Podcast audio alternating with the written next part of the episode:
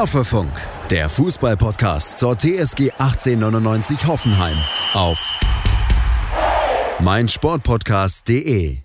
Hallo und herzlich willkommen zu Folge 25 von Hoffefunk, eurem TSG-Fan-Podcast. In der vergangenen Woche ist so einiges passiert. Insbesondere der Trainingsauftakt und die Eröffnungs-PK von Sebastian Hoeneß haben uns aufhorchen lassen. Darüber hinaus konnte Alex Rosen unseren ersten Neuzugang vorstellen. Im Tausch mit Steven Zuber wechselte Mijat Gacinovic zu uns in den Kraichgau. Geld soll dabei nicht geflossen sein.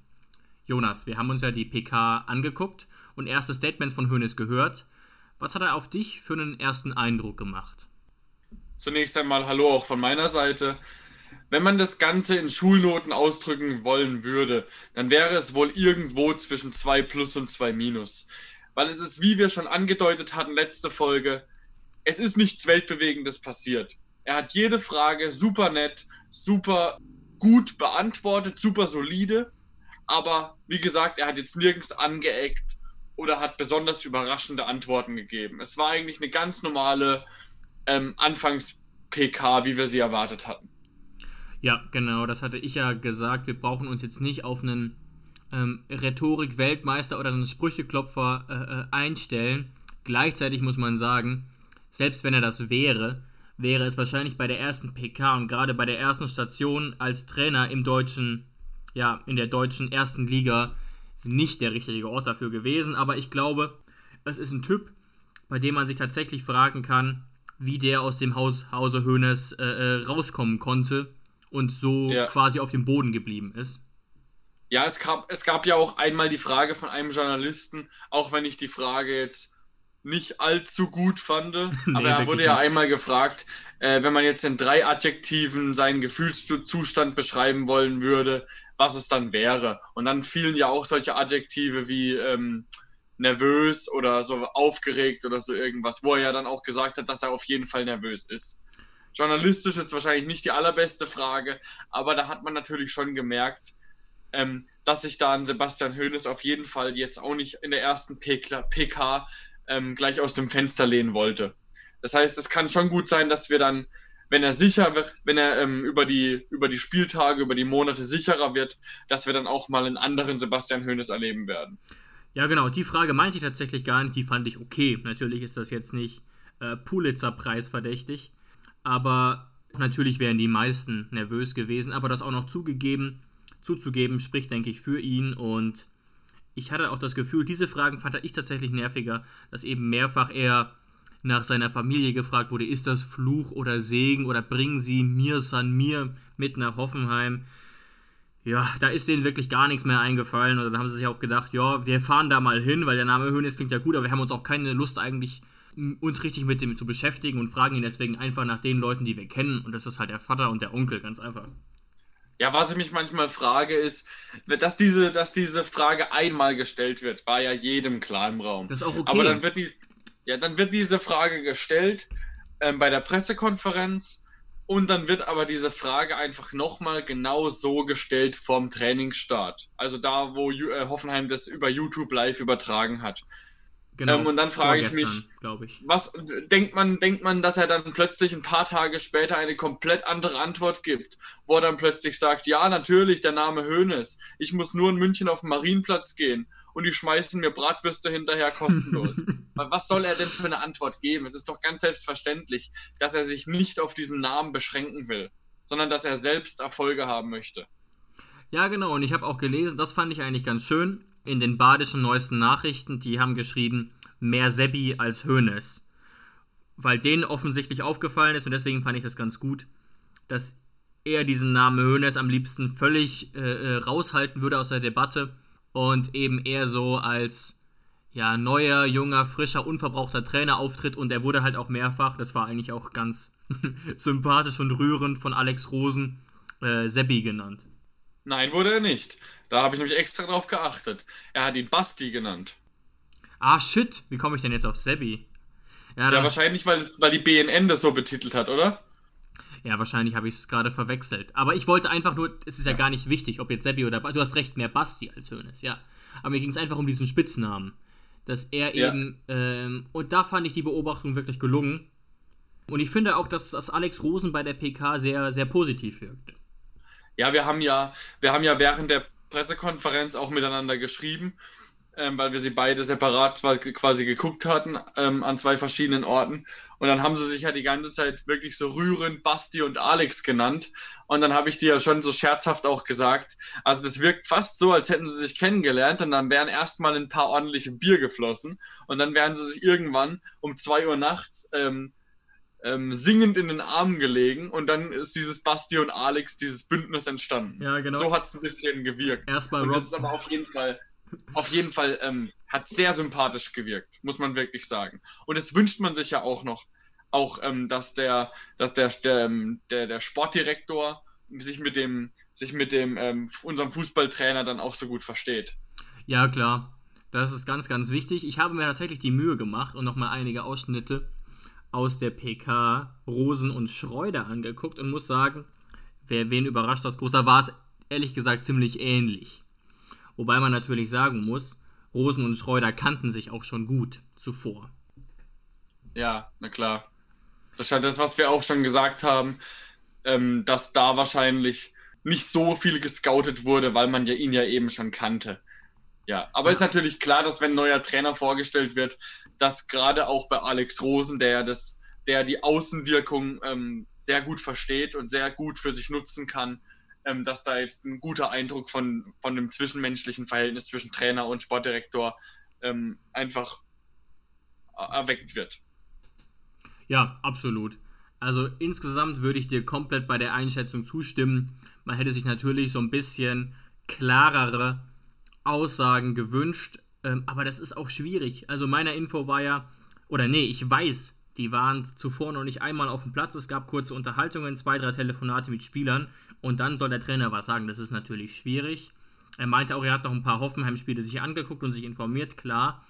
Aber dadurch kann er jetzt nicht so viel sagen. Und er hätte natürlich, es gab eine Frage zu Schreuder und Nagelsmann, da hätte er natürlich sich distanzieren können und sagen können, ja, aber das ist auch, da ist er auch nicht der Typ für, jetzt zu sagen, ja, Schreuders Fußball, das will ich schon offensiver machen. Ähm, ich denke, dass er das auch bewusst sich dagegen entschieden hat, äh, äh, das so klar zu sagen. Ja, natürlich, weil das hätte, das hätte dann gleich quasi in seinem ersten Auftritt schon so ein bisschen arrogant gewirkt. Ähm, weil, wie du es auch gesagt hast, natürlich hat er den Namen Hoeneß. Aber wer ist er denn jetzt schon? Eben. Eigentlich, eigentlich kaum jemand. Weißt du, was ich meine? Im, im, in der Trainerwelt. Da war Schröder schon eigentlich, wie du es letzte Woche schon gesagt hast, vom Namen her, eigentlich hat eine bessere Vita gehabt. Aber das hat natürlich nichts zu heißen. Ja, genau, genau, das habe ich ja gemeint. Und das ist auch spannend. Ich habe mir das so ein bisschen angeguckt und die Klickzahlen bei der PK und so weiter waren jetzt deutlich höher als unter Schreuder auch. Also das liegt natürlich ganz einfach. Wir haben es ja letzte Folge aufgeschlüsselt an diesen einfachen Mechanismen, der sowohl die Fans als auch die Presselandschaft folgt. Oh, den Namen Höhnes kennt man, da muss man reinhören. Und das hat man schon jetzt an den Klickzahlen wirklich deutlich gemerkt. Und das muss man natürlich jetzt einfach mal positiv nehmen. Natürlich will die TSG jetzt nicht unbedingt Aufmerksamkeit indirekt von Uli und Dieter Höhnes bekommen, aber wir haben sie halt dadurch bekommen und so schlecht ist es auch nicht. Besser als wenn man wie unter Schreuder gefühlt nicht mal in einem Halbsatz vorkommt im Doppelpass oder sonst wo. Ja, und wenn wir erwähnt wurden, dann wurden eben so Themen benannt wie, ähm, ob wir jetzt eigentlich den kompletten Nagelsmann-Fußball vergessen hätten. Also wenn überhaupt eher negativ behaftet. Ja, und, absolut. Und deswegen. Was ich aber gefunden habe am Tag des Trainingsauftakts, das war ja am 5.8., da gab es nochmal eine kleine Fragerunde und da wurde er nochmal nach seiner Spielidee und Spielphilosophie gefragt. Und da hat er folgendes geantwortet äh, aktiv Fußball spielen. Ja, äh, einerseits gegen den Ball, ja, aggressiv spielen, hoch verteidigen, mutig sein, ja, genauso dann auch mit Ball mutig sein, ja, Richtung Tor spielen, versuchen dort äh, einfach eine Zielstrebigkeit auch an den Tag zu legen.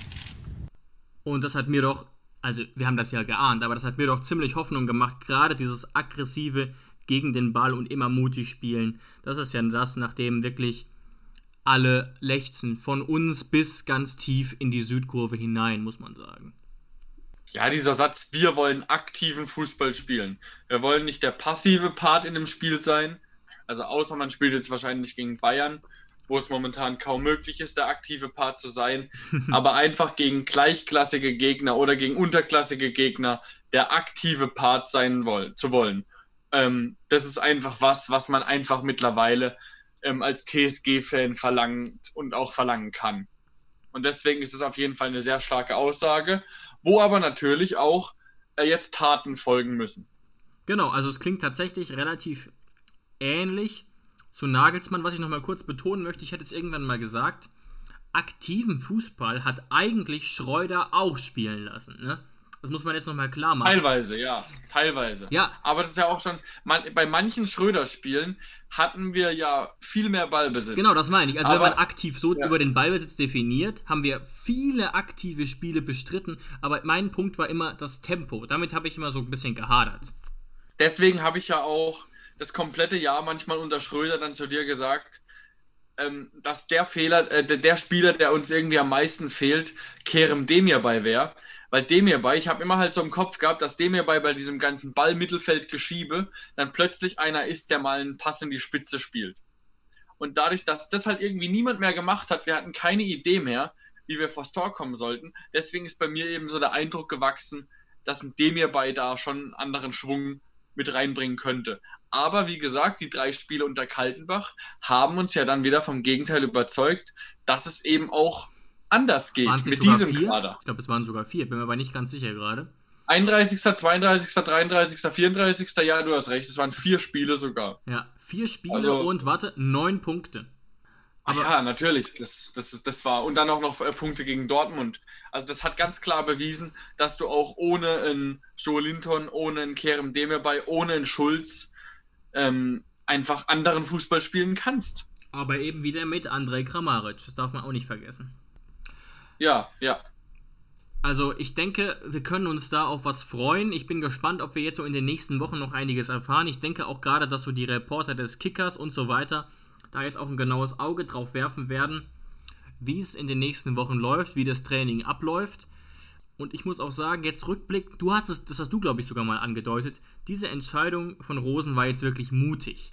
Aber rückblickend war die Entscheidung, Schreuder zu holen, ehrlich gesagt überhaupt nicht mutig rückblickend muss ich fast sagen, war das so ein bisschen so. Vielleicht hat man wirklich keinen besseren gefunden. Und da ist es überhaupt keine Beleidigung gegen Schreude, aber wir haben es ja, ich habe, nee, das habe ich gesagt jetzt. Du kannst einen Co-Trainer nicht scouten. Es gab diese Zeit, ein Jahr hat er, glaube ich, Twente Enschede trainiert, wenn ich mich nicht täusche. Und das lag schon eine Weile zurück. Und dann hat man aber einen Trainer genommen, der einem offenbar menschlich zugesagt hat, der dennoch aber ein relativ introvertierter Typ ist, den man aber gar nicht scouten konnte ähm, und hat ihn dann präsentiert. Und das hat mich jetzt rückblickend dann, wie gesagt, doch überrascht. Aber jetzt haben wir eben diese, in Anführungszeichen, mutige Hoffenheimer Lösung. Ja, weil letztendlich ist es einfach so, dass man, ähm, außer man hat wirklich interne Einblicke, was ja zum Beispiel ähm, Rosen wahrscheinlich bei Ajax Amsterdam nicht hatte, ähm, man kann nicht wissen, wie jetzt zum Beispiel der, der, der Chefcoach, der Headcoach mit seinem Co arbeitet. Sind die wirklich auf, äh, auf Augenhöhe? Ähm, besprechen die sich? Hört der Headcoach auf seinen Co? Oder ist es wirklich so, dass er sagt, ey, wir machen heute warm, machen das und das, leid du das mal? Das gibt es natürlich auch alles. Deswegen kann man im Endeffekt nie wissen, ist der Spielstil wirklich die Idee vom Co-Trainer oder mit die Idee vom Co-Trainer oder ähm, ist es einfach nur die Entscheidungsgewalt am Ende vom Head Coach? Und deswegen, wie du richtig gesagt hast, man kann keinen Co so richtig scouten. Außer man kennt ihn eben selbst richtig gut. Ja, genau. Aber diese relativ klare Ansage bezüglich des Gegenpressings hat mir wirklich Mut gemacht. Und genau das hat er auch gesagt in Bezug auf Mijat Gacinovic da habe ich auch einen Schnipsel und da kriegt man so ein bisschen mit, wie das lief, inwiefern er bei dem Transfer eingebunden war. Ich war von Anfang an äh, involviert ähm, und äh, ja, habe von Anfang an äh, gesagt, dass, äh, dass er für uns ein, wichtiger Spieler sein kann. Ich denke, dass er das auch in der Vergangenheit schon, schon mehrfach bewiesen hat. Ich denke, dass er dass er zwei Dinge verkörpert, äh, was, nicht, was es nicht so oft gibt. Er hat fußballerische Qualitäten, aber auch die, äh, die Möglichkeiten, extrem aggressiv gegen den Ball zu arbeiten. Und deswegen wird er uns, ähm, ja, wird er uns weiterhelfen. Das klingt auch sehr interessant und auch ein bisschen so, als hätte sich Sebastian Hoeneß Gacinovic gewünscht. Vernimmt sich, was man will. Dann wilde Gerüchte entstanden. Fast nichts davon stimmt. Tatort Sport. Wenn Sporthelden zu Tätern oder Opfern werden, ermittelt Malte Asmus auf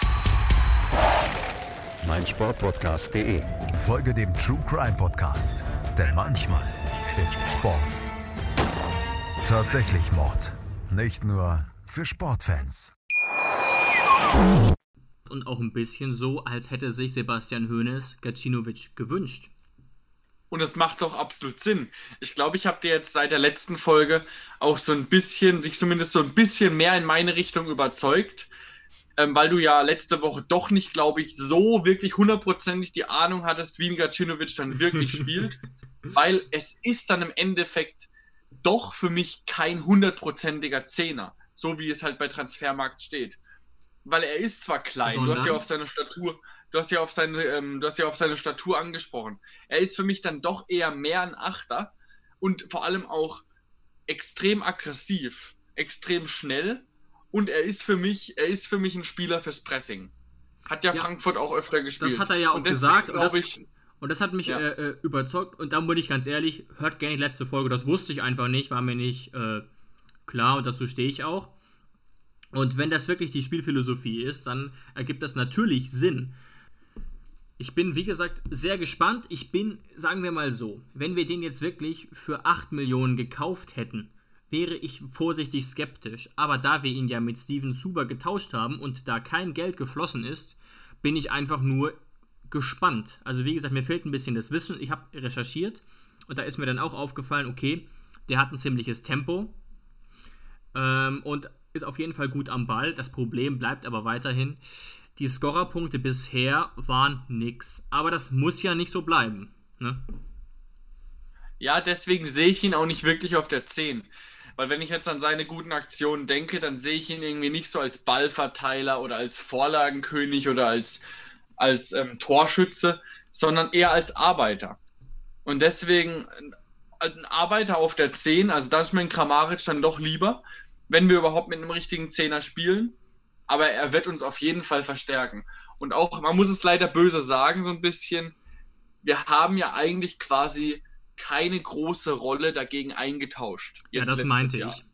Das heißt, wir haben eigentlich quasi nichts zu verlieren weil wir haben jetzt, wir haben ja jetzt keinen Karriereback dagegen Wir haben einen Ersatzspieler abgegeben. Der, der keine große Rolle gespielt hat, der, sagen wir mal, nicht mal Stamm gespielt hat als linker Außenverteidiger, als alles verletzt war. Ähm, sogar Skoff hat sich da eher durchgesetzt als linker Außenverteidiger. Das heißt, wir haben eigentlich nichts zu verli verlieren mit dem Transfer und ich bin sehr gespannt. Es ist auf jeden Fall ein Upgrade, meiner Meinung nach. Ja, was jetzt so ein bisschen auf Twitter so der Tenor war. Das schwankt so ein bisschen zwischen, wie Vater geschrieben hat.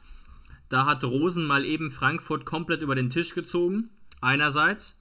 Oder so ein bisschen sachlicher von Lionel Hessi. Frankfurt hat also wirklich Gacinovic mit Zuber getauscht. Okay, man bekommt einen erfahrenen Bundesligaspieler, aber das war's dann auch. Gacinovic ist sowohl ein guter Spieler, als auch bei den Fans hoch angesehen. Guter Deal für die TSG, etwas komischer Deal für die Eintracht. Ist das, ist das Unsinn oder. Weil ich habe auch noch ein bisschen geguckt, die Frankfurter Fans waren tatsächlich nicht begeistert von diesem Deal. Ja, aber das liegt auch ein bisschen daran, dass Gacinovic einer der Publikumslieblinge war. Ja, ja. Und halt wirklich seit fünf Jahren da war. Aber, also seit aber, kannst, aber kannst du Publikumsliebling sein, wenn du nur Dreck spielst? Das ja eigentlich eher nicht. Nee, auf gar keinen Oder? Fall. Äh, äh, weil er eben so eine, weil er eben so eine Mentalität hat, er hat eine sehr gute Mentalität. Er kämpft und das, das muss man sagen, das, das lieben ja so, die, so diese Frankfurt-Fans, wenn da jemand so ein bisschen dreckig, so ein bisschen kämpft. Ähm, aber ich glaube tatsächlich, dass sich bei Frankfurt niemand beschwert hätte, weil so klasse Fußball spielt Frankfurt dann doch momentan auch wieder nicht, dass sie sich ähm, nicht über einen Steven Zuber freuen könnten. Also ich glaube, Steven Zuber hat so viel Qualität, dass er Frankfurt auf jeden Fall auf der Stelle helfen könnte. Ja. Ich glaube einfach nur, dass es ist, dass Gacinovic eben getauscht wird. Das ist, also hätten sie einfach Zuber irgendwie für 4, 5 Millionen gekauft, wären die Kommentare deutlich positiver, als wenn es jetzt genau. wirklich so richtig als ausverkauft worden wäre, was es halt auch ist, aber ja. ich glaube, genau das war eben der Punkt und eben auch noch, dass ähm, der Marktwert von Gacinovic einfach zweieinhalb Millionen höher liegt. Ähm, darüber kann man ja streiten, das sind ja alles keine fixen Beiträge so genau. Was man natürlich sagen muss, Zuber ist der flexiblere Spieler. Er hat zwar auf der PK selbst gesagt, er sieht sich nicht als Linksverteidiger. Das ändert aber gar nichts daran, dass er das durchaus spielen kann. Oder auch linkes Mittelfeld oder auch Achter. Und diese Flexibilität hat Gacinovic nicht. Aber die brauchen wir eigentlich auch nicht zwingend, weil wir müssen uns eh breiter aufstellen. Und du hast es ja gesagt, Zuber war in dieser Saison kein Linksverteidiger mehr. Ja, und ich hatte auch nicht das Gefühl, dass er es mehr spielen will. Ja, ja, genau. Wie wie es jetzt auch dann gesagt hat. Und wenn, wenn, wenn du jemanden quasi nur als linker Außenverteidiger, als Backup siehst und der Spieler signalisiert dir ganz klar, er hat keinen Bock mehr auf die Position, dann ist er für dich in dem Moment quasi unbrauchbar. Ja, aber diese Diskussion gab es ja auch schon öfter und dann hat der Trainer sich auch öfter mal durchgesetzt. Eine der besten Entscheidungen war rückblickend immer noch, dass Philipp Lahm, von dem man wusste, er will kein Rechtsverteidiger spielen, bei der WM 2014 nach rechts gegangen ist, obwohl er darauf keinen Bock hatte. Und ich bin mir relativ sicher, dass das ein wichtiger Baustein war, um Weltmeister zu werden, genauso wie der Faktor, dass man sich entschieden hat, keine falsche Neun mehr mit Götze zu spielen, sondern die klassische Neun mit einem sehr alten Miroslav Klose. Ja, bei Philipp Lahm war ja damals das Problem, Philipp Lahm war ein super Sechser. Aber Klar. wenn du eben, wenn du eben die Rechtsverteidigerposition nicht adäquat ersetzen kannst, dann bringt es auch nichts, dass auf der Sechserposition vielleicht Lahm ein Tick besser ist als der andere Sechser, aber als Rechtsverteidiger musst du dann jemanden hinstellen, der ganz klar deutlich schwächer ist als ein Philipp Lahm. Und dann stimmt das Verhältnis eben nicht. Und dann musst du auch dann mal sagen, okay, dann muss Philipp Lahm halt wieder rechts hin, weil wir haben mehr stärkere Sechser als Außenverteidiger.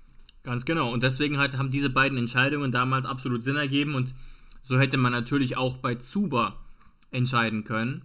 Interessanter Punkt dazu, wir, ja im, im, wir haben ja eben schon kurz drüber geredet, bevor die Mikrofone an waren, über die Frage, wie Hoeneß spielen könnte. Und er hat bisher tatsächlich meistens 4-2-3-1 gespielt. Und da ist jetzt die Frage, wie geht er bei uns vor? Er hat schon auch mal Fünferkette gespielt, aber er tendiert aktuell noch klar zum, zur Viererkette. Und in dem Zusammenhang habe ich im Kicker gelesen, Kicker-Ausgabe vom Montag, zu Robert Sko, auch unter dem neuen Coach Sebastian Hoeneß dürfte das hauptsächliche Bestätigungsfeld des Dänen also links liegen. Das hat mich doch relativ überrascht. Man muss aber sagen, ich habe diesen Artikel von Michael Pfeiffer gelesen und entgegen dessen, was der Kicker meistens macht, ist das meiner Meinung nach reine Spekulation. Weil sie schließen durch das Tauschgeschäft Gacinovic gegen Zuber darauf, dass äh, äh, Sko links spielt. Und das ergibt keinen rechten Sinn, zumal sie dann auch noch behaupten, dass es gut sein könnte, dass Staphelidis dann der Backup ist. Was im Übrigen ich persönlich fast ausschließen würde. Es gibt jetzt wieder relativ heiße Gerüchte, unter anderem auf transfermarkt.de, dass PAOK Thessaloniki in, interessiert sein soll an äh, Kostas ja. Staphelidis. Und Trabzonspor ist ja auch schon genau. äh, seit längerem interessiert. Also, dass Duffy bei uns bleibt, kann ich eigentlich auch fast ausschließen. Und ähm, dass, dass der Gacinovic-Wechsel irgendwas mit Sko zu tun hätte, das macht gar keinen Sinn. Also da, da vergleicht man wirklich Äpfel mit Birnen, das hat gar nichts damit zu tun. Das, ähm, das hat gar nichts mit der Position zu tun. Also da hätte man dann schon irgendwie einen rechten Flügel, linken Flügel holen müssen, der quasi die Position als rechter Flügel für Sko ersetzen könnte. Und dann zu sagen, okay, das, deswegen ist Sko dann äh, als Linksverteidiger gesetzt. Aber nur weil Gacinovic als 8er, 10er kommt, hat es damit gar nichts zu tun. Ja, das war mir auch ein bisschen zu abenteuerlich. Ganz kurz noch eine Botschaft an Sebastian Hoeneß, der uns bestimmt zuhört. zuhört. Du kannst Sko gerne als Linksverteidiger einplanen, aber bitte nicht in einer Viererkette. Aber ich, ich bin echt gespannt, ob wir da im September wieder drüber diskutieren werden. Wir haben ja schon in der vergangenen Saison, auch bevor wir den Hoffefunk gemacht haben, viel drüber diskutiert, Sko in einer Viererkette links ist total verschenkt. Und auch für Kaderabek wäre es ein bisschen schade, wobei der sich noch eher damit anfreunden könnte. Bei dem sehe ich das Problem nicht. Aber ich denke, jetzt mal ganz langsam, es sind noch, gucken wir mal hier auf ein Tacho, noch fünf Wochen bis zum DFB-Pokal. Erste Runde. Ich werde, ich werde halt sehr gespannt auf die Testspiele sein. Ähm, und da wird man es dann auch sehen, weil ich ich habe jetzt auch so ein bisschen so beim Kicker so durchgeslidet, so die, so die letzten 20 Spiele von Bayern. Er spielt, wie du gesagt hast, 4-2-3-1 sehr gerne. Er spielt aber manchmal auch ein 4-3-3 oder eben ein klassisches 4-4-2. Das heißt, also bei Bayern hat er eigentlich nahezu immer Viererkette gespielt, was halt auch so ein bisschen die Bayern-Mentalität ist. Aber das heißt ja nicht, nur weil er das bei Bayern immer gespielt hat, dass er sich darauf auf dann dauerhaft festlegt. Also es kann ja auch sein, dass er sieht bei Hoffenheim, okay, er hat die Spieler für eben eine offensive Dreierkette, eine offensive Fünferkette, weil er eben mit Kadera, Beck und Sko perfekte Spieler dafür hat. Und vor allem, man darf nicht vergessen, wir haben auf unserem Niveau den perfekten Spieler für die Quarterback-Rolle in der Mitte vom Zentrum der IV mit Kevin Vogt zurückbekommen. Das heißt, Kevin Vogt ist für mich kein Innenverteidiger für die Viererkette. Das hat er schon oft genug bewiesen. Das heißt, man muss, man muss wirklich überlegen, wenn Hoeneß sagt, er wird dauerhaft mit einer Viererkette spielen wollen, dann muss man tatsächlich überlegen, ob man Vogt gehen lässt. Auch wenn, auch wenn ich es nicht gerne hätte. Ja, es gibt ja jetzt auch ein Interesse, angeblich von AS Monaco, die jetzt von äh, Kovac trainiert werden, äh, äh, Vogt zu verpflichten. Ob da viel dran ist, kann man nicht sagen, aber hat man schon in mehreren äh, äh, Portalen lesen können. Ich denke, das wird aber eng damit zusammenhängen, wie Hoeneß mit ihm plant. Er hat nochmal gesagt zu Belfodil und Vogt, dass sie Teil des Teams sind und dass er mit ihnen plant. Aber das heißt ja einfach nur, dass die Chance da ist. Im Prinzip kann es ja bei jedem Spieler theoretisch kann, kann er sogar zu Hübner sagen, naja, du passt irgendwie nicht in, ins System, obwohl du jetzt der Kapitän warst. Also theoretisch, ne? Ja, das ist das, was ich letzte Woche gesagt habe. Wenn ein neuer Trainer kommt, dann ist es ein Neustart für jeden Spieler, egal ob man davor gesetzt war. Das hat damit dann gar nichts mehr zu tun. Was ich aber, ich weiß nicht, das haben wir im Podcast tatsächlich noch nie erwähnt, aber habe ich mir schon öfter mal gedacht. Gehen wir mal davon aus, Hoeneß würde dieses 4-2-3-1 spielen wollen, zu dem er oft tendiert wieso kommt Vogt denn dann gar nicht für die Sechserposition in Frage? Also ich weiß es nicht. Ich habe gerade mal kurz die Seite aufgemacht. Vogt hat letzte Saison sechsmal auf der Sechs gespielt. Ich weiß nicht, wie gut ich muss dir, tatsächlich. Ich muss dir ganz ehrlich sagen, ich muss dir ganz ehrlich sagen, ich finde, mir gefällt er nicht auf der Sechs. Also ich, ich weiß es nicht genau, vielleicht bist du besser informiert. Ich habe ihn gar nicht oft genug auf der Sechs gesehen, um das beurteilen zu können. Er hat es bei Bremen auch ein paar Mal gespielt. Genau, habe ich aber nicht Und man gesehen. Darf nicht vergessen, man, man darf nicht vergessen, er war immer Sechster. Und er war fast schon, bevor er zu uns kam, ein gescheiterter Bundesliga-Sechster. Er ist einfach, und, und dann ist er ja neu aufgeblüht unter Nagelsmann unter dieser neuen Rolle. Und ja. man hat ihn so richtig neu entdeckt. Wir haben deutlich stärkere Sechser. Also, wenn, wenn man das jetzt mal von das der Größe. Her, das ist natürlich richtig, ja wenn man das jetzt mal so von der Größe her, ich glaube, Vogt ist sogar noch größer als Grillitsch, aber rein von der Größe her so ein bisschen mit einem Grillitsch 1,94 Meter. Ja, ja, und Grillitsch ist, glaube ich, ein Tick kleiner. Ja. Ähm, dann, dann, sind es ja Welten. Dann, dann, dann muss man ja fast denken, ja gut, wenn man die zwei äh, sich anguckt und vergleicht, dann ist ja klar, dass Vogt mittlerweile Innenverteidiger spielt. Also jetzt gar nichts, weißt du, was ich meine? Sondern, sondern also ich finde, auch wenn er seine, auch wenn Sechster seine ursprüngliche Position war, vor vielen, vielen Jahren, wäre er bei, als Sechser kein Hoffenheim-Niveau. Und zu der Aussage stehe ich, denke ich auch. Nee, ja. das ist ja, das ist total legitim. Ich wollte es nur mal ins Spiel bringen, weil er eben auf dieser Position ausgebildet wurde und auch weil er eben fünfmal unter Florian Kofeld diese Position tatsächlich gespielt hat in der Rückrunde und einmal unter Alfred Schreuder. Aber du hast recht, dieses, Konkurrenz, dieses Konkurrenzargument bleibt, was natürlich ja. auch eine Möglichkeit da wäre. Da muss ich aber noch, wenn ich, ja? wenn ich ja. da kurz was einwerfen darf, ja, nur weil du gesagt hast, er spielt unter, hat unter Kofeld gespielt, nur weil er als Sechser kein Hoffenheim-Niveau hat, hat er, kann es ja trotzdem sein, dass er Bremen-Niveau hat. ist gemein, aber ja, du hast völlig recht, ja klar. Das ist zwar vom Namen her ein bisschen komisch, dass man Bremen so weit tiefer als Hoffenheim sieht, aber war es leider letztes Jahr. Also was heißt leider? Es war so. Ja, finde ich auch ganz komisch. Habe ich es hier im Podcast erwähnt oder, oder privat zu dir? Wie viele, ich sag jetzt mal, Fußballexperten oder Podcasts eben Bremen vor der TSG gesehen haben, habe ich überhaupt kein Verständnis für. Also. Ja, ich glaube, das hast du letzte Woche schon erwähnt, ja, genau. Das haben viele gesagt. Ja, und du hast natürlich völlig recht. Die Hauptkonkurrenten, glaube ich, von Vogt auf der 6 waren, warte mal, Shahin und Bargfrede, oder? Ja, sowas. Also da ist keiner auch nur ansatzweise, auch nur auch nur im 10-Meter-Radius von einem Grillitsch. Ja, oder auch von einem Rudi, äh, ehrlich gesagt. Nicht, die, die, die, die, können sich nicht mal, die sind nicht mal im, Wind, im Windschatten. Die sind, die sind schon nach der ersten Runde, nach, nach der, nach der Safety-Car-Runde sind die schon weg, wenn man jetzt mal in der Formel-1-Sprache bleiben äh, gehen will. Also ja, genau. das ist ein ganz anderes Niveau. Ja, und natürlich hat, hat Bremen solide Achter mit Elgestein und Klaasen, aber damit konkurriert er ja gar nicht. Gerade auf der 6 äh, bin ich da komplett deiner Meinung. Also ich bin gespannt, ob es da in den Verhandlungen mit Monaco ernst wird. Man könnte natürlich auch da vom System her tricksen. Ich will das gar nicht überanalysieren. Gibt ja auch wirklich Vereine, oder Nagelsmann hat das auch gemacht, dass man quasi im Aufbauspiel eine andere Formation einnimmt, ähm, wie im Spiel gegen den Ball. Weißt du, wie ich meine? Und quasi zum Beispiel im Aufbauspiel eine Viererkette spielt und gegen den Ball eine Fünferkette oder andersrum. Hat Grillitsch übrigens auch schon ein paar Mal gemacht. In rund 40 Folgen habt ihr mich jetzt schon sagen hören, I want to tell you about the Beatles. Ich habe euch die Geschichten zu ihren Alben und ihren Songs erzählt, euch ihre wichtigsten Wegbegleiter und Vertraute vorgestellt und natürlich die Orte, die für die Bandgeschichte eine wichtige Rolle spielten. Habt ihr die drei bisherigen Staffeln schon durchgehört? Nein? Na, worauf wartet ihr dann noch? Rein in den Podcatcher eurer Wahl und einfach mal losgehört. Und folgt gerne auch unserem Instagram-Kanal iwtty-Beatles Podcast. Ja, das, das ist ja eh, eh so was Beliebtes. Das hat ja ähm, Schweinsteiger dann auch irgendwann gemacht. Ich glaube sogar noch bei Bayern und bei der Nationalmannschaft.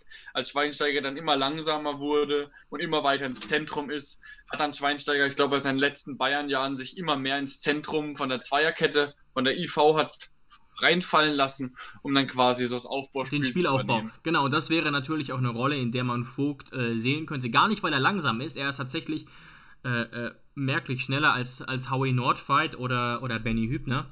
Aber einfach, weil er von hinten raus ein sehr gutes Aufbauspiel hat. Du hast es eben angesprochen, tatsächlich bin ich auch sehr gespannt. Äh, am 13.08.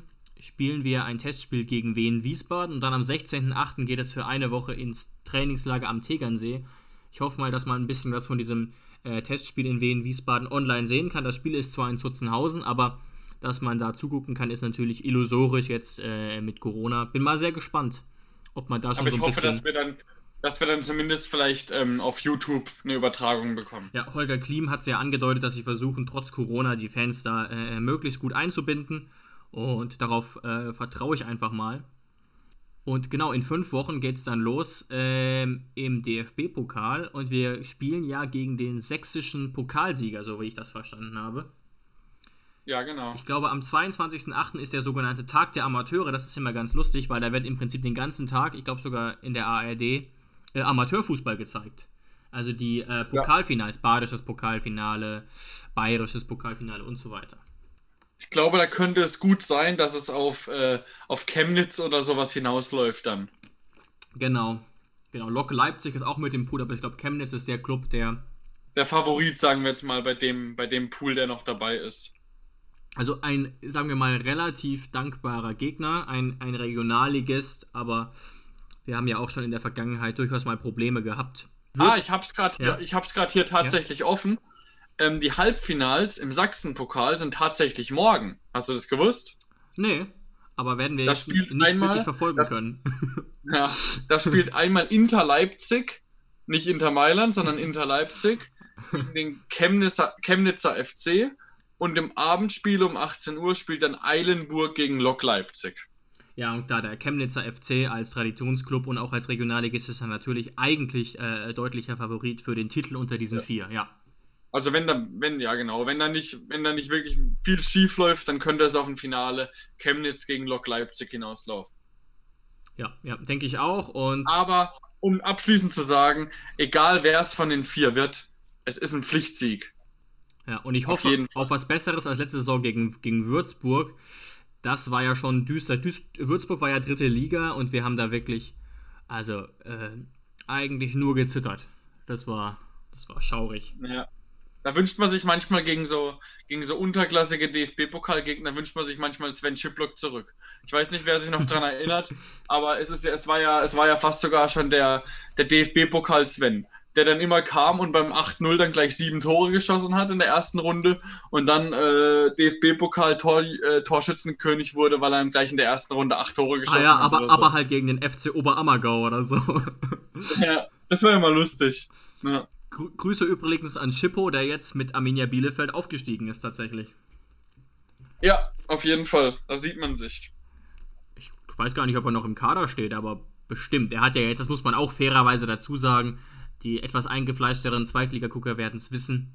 Äh, der absolute Stammstürmer war die Legende Klos bei Bielefeld und Schiplock kam dann nicht auf besonders viele Einsatzminuten.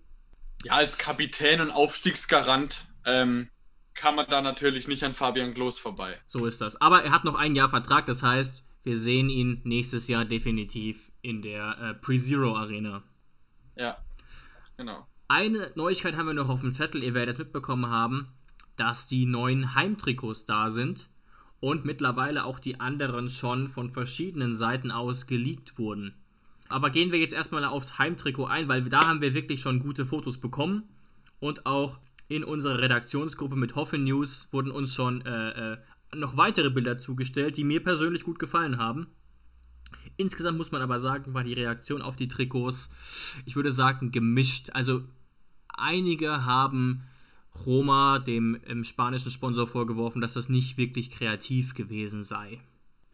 Das kann ich jetzt aber so wirklich nicht bestätigen, weil es war, ist auf jeden Fall kreativer als das letztes Jahr. Also mir gefällt es tatsächlich wirklich sehr, sehr gut. Auch mit diesem leicht türkisenen, hellblauen Streifen und mit diesem, der Kragen gefällt mir auch sehr gut.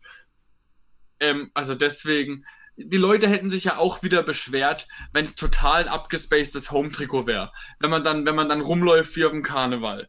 Das will man ja dann auch nicht. Ich finde, es hat Stil, es hat eine schöne Farbe. Ähm, es hat was Besonderes an sich.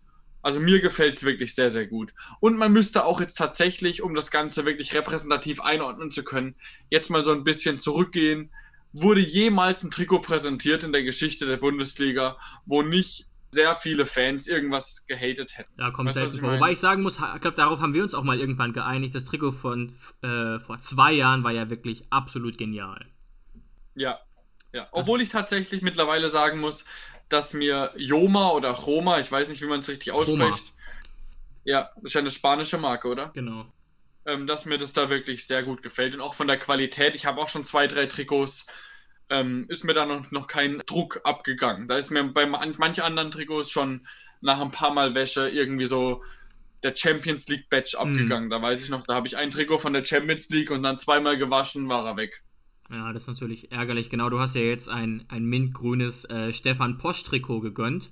Das war auch sehr genau. schön. Ich muss sagen, ich stimme dir völlig zu. Letzte Saison war das Heimtrikot nicht so gelungen. Dafür fand ich das schwarze Trikot, aber auch das mintgrüne wirklich sehr kreativ und auch schön.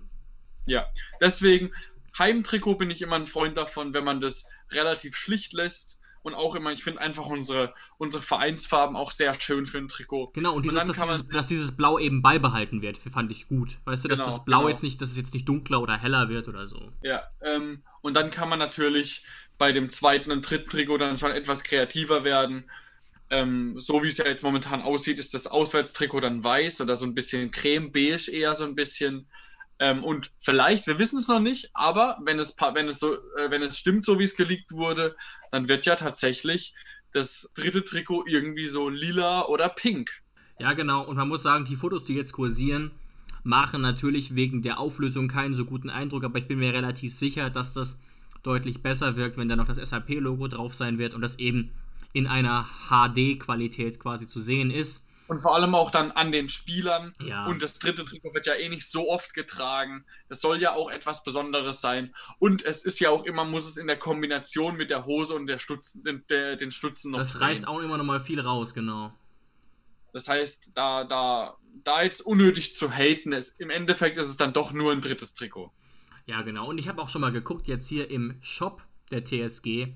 Gerade auch die anderen Produkte finde ich wirklich gelungen. Also hier zum Beispiel den Freizeit-Hoodie in Petrol, was auch immer das für eine Farbe sein soll, aber finde ich wirklich super schick, würde ich mir sofort kaufen, wenn ich mir das äh, gönnen wollen würde. Oder auch das Freizeit-Polo. Also insgesamt muss ich sagen, hat der Roma schon einen wirklich ordentlichen Job gemacht. Aber wir warten jetzt erstmal noch ab auf das zweite und dritte Trikot, würde ich sagen, und sind da eher positiv. Dann, äh, wir können ja noch auf eine Sache kurz eingehen. Hast du unseren Spielplan schon gesehen? Ja, ja, ich habe äh, es vorhin gesehen tatsächlich. Da spielen wir, ich, ich wiederhole es nochmal, vielleicht für die Zuschauer, die es vielleicht noch nicht gesehen haben. Wir spielen am ersten Spieltag äh, auswärts gegen den ersten FC Köln, am zweiten Spieltag dann daheim. Das ist ja fast schon irgendwie ein Klassiker gegen den FC Bayern München, dass wir den so früh bekommen. ähm, dann auswärts gegen Frankfurt und dann äh, zweites Heimspiel, sehr schön gegen Borussia Dortmund. Da sehen wir unseren alten Freund wieder. Mir persönlich wäre natürlich Dortmund am 34. und am 17. Spieltag deutlich lieber gewesen.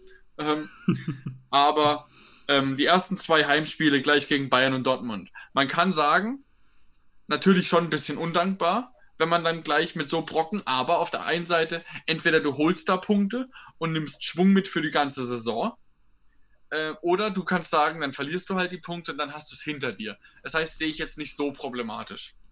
Ja, genau, da würde ich zustimmen und ähm, das Ganze wird ja so ein bisschen mit dem Spiel gegen Köln ausgeglichen, dass wir wirklich, ja, muss man ehrlich sagen, gewinnen müssen eigentlich.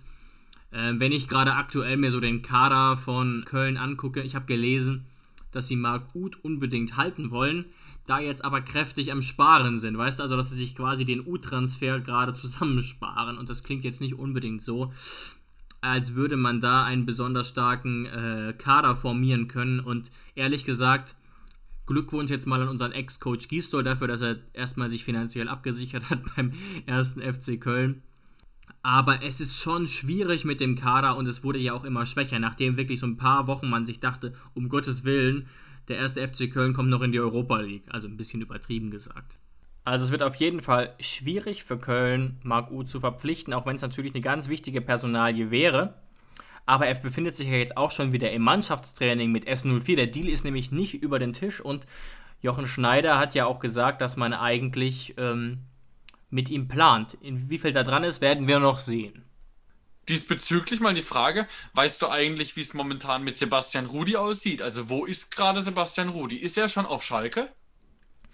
Ja, tatsächlich, die hatten ja jetzt auch, ich glaube vor zwei, drei Tagen Trainingsauftakt und ich habe schon auf Twitter traurige Post, Posts von TSG-Fans gesehen, auf denen äh, Rudi in Schalke-Montur abgebildet war und ja, das sieht alles nicht so gut aus. Der Kicker hat auch geschrieben, hat so in einem Nebensatz erwähnt, dass die Personalie noch nicht ganz vom Tisch sei, aber es sieht natürlich nicht so gut aus für uns. Ich habe ja auch in Folge 23, glaube ich, war es, das Transferkarussell ähm, vorgeschlagen, Rudi zu verpflichten, weil er wahrscheinlich nur so um die 3 Millionen kosten würde.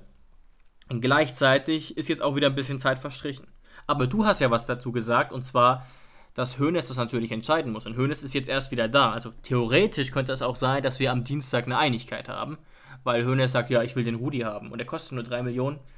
Aber aktuell ja. gehe ich irgendwie nicht davon aus, ehrlich gesagt, oder? Ja, rein theoretisch könnte es ja jetzt wirklich sein, dass Hoeneß jetzt sagt, ey, Sebastian Rudi, wo ist der eigentlich? Der hat mir letztes Jahr so gut gefallen, klemm dich mal da dahinter, den hätte ich schon gern. Und dass dann nochmal Schwung, neuer Schwung reinkommt in die Sache.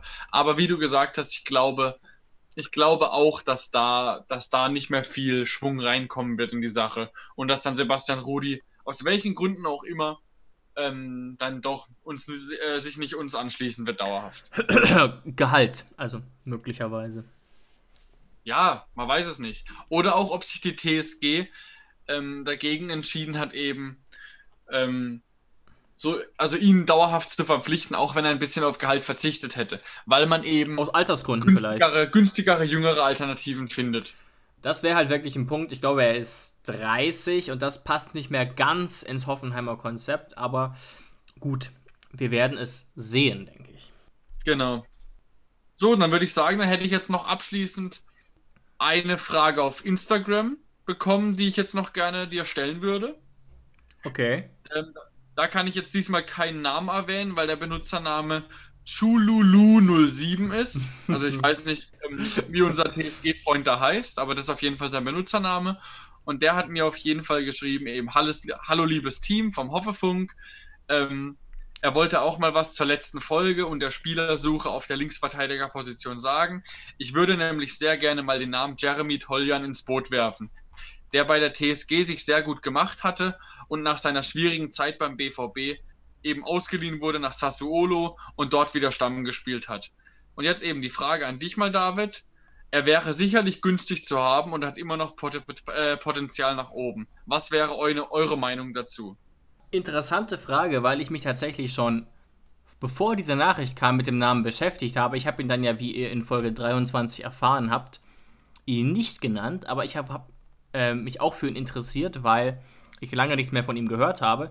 Er spielt aktuell bei Sassuolo, die ähm, ein bisschen überraschend, ich glaube, Achter geworden sind, also sagen wir mal überperformt haben. Und Toljan war dort äh, mit 29 Einsätzen fast immer Stammspieler in der Außenverteidigung. Ich gucke mal ganz kurz, dass ich jetzt keinen Quatsch erzähle, ob er links oder rechts gespielt hat.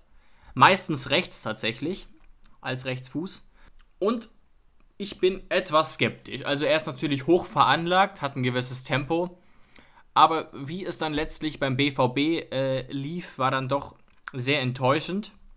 Ich glaube tatsächlich auch, dass wir da bessere Möglichkeiten hätten. Ähm, weil ich kann da jetzt auch nur so viel dazu sagen, wie ich auch dann ähm, dem Chululu 07 geantwortet habe, ähm, dass es tatsächlich keine schlechte Idee ist aber dass man sich natürlich die Frage stellen muss, ob Toljan dann wirklich Stammspielerqualität hat. Und wenn nicht, dann ja. haben wir für die Breite halt eben auch Brennett. noch einen Joshua Brennett, der ja. zurückkommt. Ganz genau. Ähm, und das, ob man dann lieber sagt, man holt sich vielleicht jemanden wie Philipp Max oder wie Nico Schulz, der wirklich Stammspielerpotenzial hat ähm, und hat dann halt Brennett für die Breite, der sich dann eben auch aufdrängen kann. Deswegen bin ich da, sind wir da bei dem Namen äußerst skeptisch und glauben auch, eigentlich nicht daran, dass sich da, dass sich da irgendwas tut, oder? Ja, also ich denke, Toljan wäre halt einer, mit dem kann man nicht zwingend als, Stamm, ähm, als Stammspieler planen. Es könnte klappen, der hat ja schon ein enormes Potenzial, wurde U21 Europameister und hat bei uns auch wirklich gut gespielt. Was ich nochmal ganz kurz reingrätschen möchte, auch nach den Aussagen von Alex Rosen, nochmal raus an alle. Es ist absolut undenkbar, dass wir einen Spieler in der Größenordnung von Philipp Max für 18 Millionen verpflichten. Niemals. Nach den Aussagen von Rosen halte ich es sogar für ausgesprochen unrealistisch, dass wir Schulz holen. Also allein von der Größenordnung her. Außer natürlich, Dortmund ist zu einer Laie bereit, um Gehalt zu sparen, weil Schulz ja gar nicht zum Zug kam. Aber in diesem Sommer wird es keine 15 Millionen Transfers geben. Ja, obwohl das Thema Laie dann natürlich nicht komplett vom Tisch wäre, hat man, der, hat man ja, ja auch dann ja, genau. gesehen. Aber es wird auf jeden Fall interessant, was sich da die nächsten Wochen tun wird auf dem Transfermarkt bei der TSG. Genau, aber was man natürlich sagen könnte ist, gehen wir mal ganz kurz noch rumsch äh, rumspinnen zum Abschluss. Äh, Robert Sko wird tatsächlich als linker Außenverteidiger eingeplant. Staphylidis wird verkauft, worauf ja alles hindeutet. Dann hat man noch Brennet Kaderabek und dann würde so jemand für Toljan für 3, 4 Millionen als Backup eventuell tatsächlich Sinn machen. Mein Problem ist halt nur, du hast es ja auch gesagt, den wirklich als Stammspieler einzuplanen, scheint mir etwas riskant. Er hat sicherlich. Ja, aber holt man, holt man dann nicht lieber vielleicht einen, einen von der Jugend hoch, ja. sowas wie Bogarde? Ja, das wäre natürlich dann eher der Hoffenheimer Weg, wobei Bogarde, glaube ich, äh, ausgebildeter Innenverteidiger ist obwohl er ja auch schon einmal Rechtsverteidiger gespielt hat. Aber ja, hat man ja. da nicht dann lieber ähm, Bogarde vielleicht als, als flexiblen Spieler noch im Kader und wahrscheinlich. ihm wahrscheinlich die Zeit? Kann ich mir auch gut vorstellen. Wir werden sehen. Danke auf jeden Fall für die Fragen. Wir haben übrigens auch noch weitere Post bekommen, äh, auch viele Anfragen oder generelle Rückfragen, die wir jetzt nicht alle vorlesen, weil es manchmal einfach auch nur informative Fragen waren. Schreibt uns gerne weiterhin an Hoffefunk auf ja. Instagram oder folgt unserem Partner Hoffe News und schreibt da auch gerne über Facebook genau. Fragen an uns. Also die, die meisten, die, die meisten äh, Anfragen beantworten wir dann auch direkt in, bei Instagram und eben, wenn es eine Frage ist, wo wir denken, dass es ähm, alle interessieren könnte, dann besprechen wir das immer auch genau. sehr gerne im Podcast. Das heißt, wenn ihr teilhaben wollt am Podcast, sehr gerne immer schreiben, ähm, Anregungen schicken. Und genau, es ist ein Fan-Podcast, das heißt, wir machen ihn, aber er lebt von uns allen. Ganz genau, deswegen ist es mir auch wichtig, immer so ein bisschen die Stimmung in den sozialen Medien äh, aufzufangen. Noch eine kurze technische Info sozusagen. Ich weiß nicht, über welches Portal ihr uns gerade hört. Wenn ihr uns über meinen Sportpodcast hier über den Browser hört und euch denkt, naja, in so einer App wäre es ja schon praktischer, dann geht das auch in ganz vielen anderen Apps. Also wenn ihr ein iPhone habt, dann problemlos über Apple Podcasts und wenn ihr eben Android habt, dann in Apps wie zum Beispiel Google Podcast oder Deezer, die man sich ganz einfach äh, äh runterladen kann. Und was ich auch entdeckt oder habe. Podimo. Podimo genau, gibt es auch. Podimo zum Beispiel. Also es gibt wirklich, glaube ich, acht, auf denen wir zur Verfügung stehen. Aktuell noch nicht auf Spotify, das kommt vielleicht noch. Aber es gibt noch eine weitere äh, äh interessante Info. Ein Freund hat mich darauf hingewiesen, dass es ein bisschen blöd ist, dass er uns nicht äh, beim Sport hören kann, weil das ihm zu viel Datenvolumen runternehmen würde. Und wenn ihr bei meinsportpodcast.de einfach auf Hoffefunk geht, könnt ihr uns im WLAN schon downloaden. Also man kann die Folge quasi downloaden und dann ist sie in der eigenen Musikbibliothek. Also ihr habt dann quasi die ganze Audiodatei in der Musikbibliothek, könnt ihr dann gemütlich unterwegs hören und danach einfach wieder löschen. Das ist eine super Funktion, finde ich, von meinsportpodcast.de, weil da garantiert ist, dass die Qualität gut ist und dass es nicht irgendwie haken kann oder so. Genau. Ja, und damit sind wir eigentlich für diese Woche durch. Haben jetzt, ja, etwa eine Stunde gemacht. Freuen uns wieder auf die nächste Woche, auf die nächste Folge und hoffen auch, ihr hattet Spaß. Macht's gut. Tschüss, macht's gut. Wie baut man eine harmonische Beziehung zu seinem Hund auf? Puh, gar nicht so leicht. Und deshalb frage ich nach, wie es anderen Hundeeltern gelingt, beziehungsweise wie die daran arbeiten. Bei Iswas Dog reden wir dann drüber. Alle 14 Tage neu mit mir, Malte Asmus und unserer Expertin für eine harmonische Mensch-Hund-Beziehung, Melanie Lippisch. Iswas Dog mit Malte Asmus. Überall, wo es Podcasts gibt.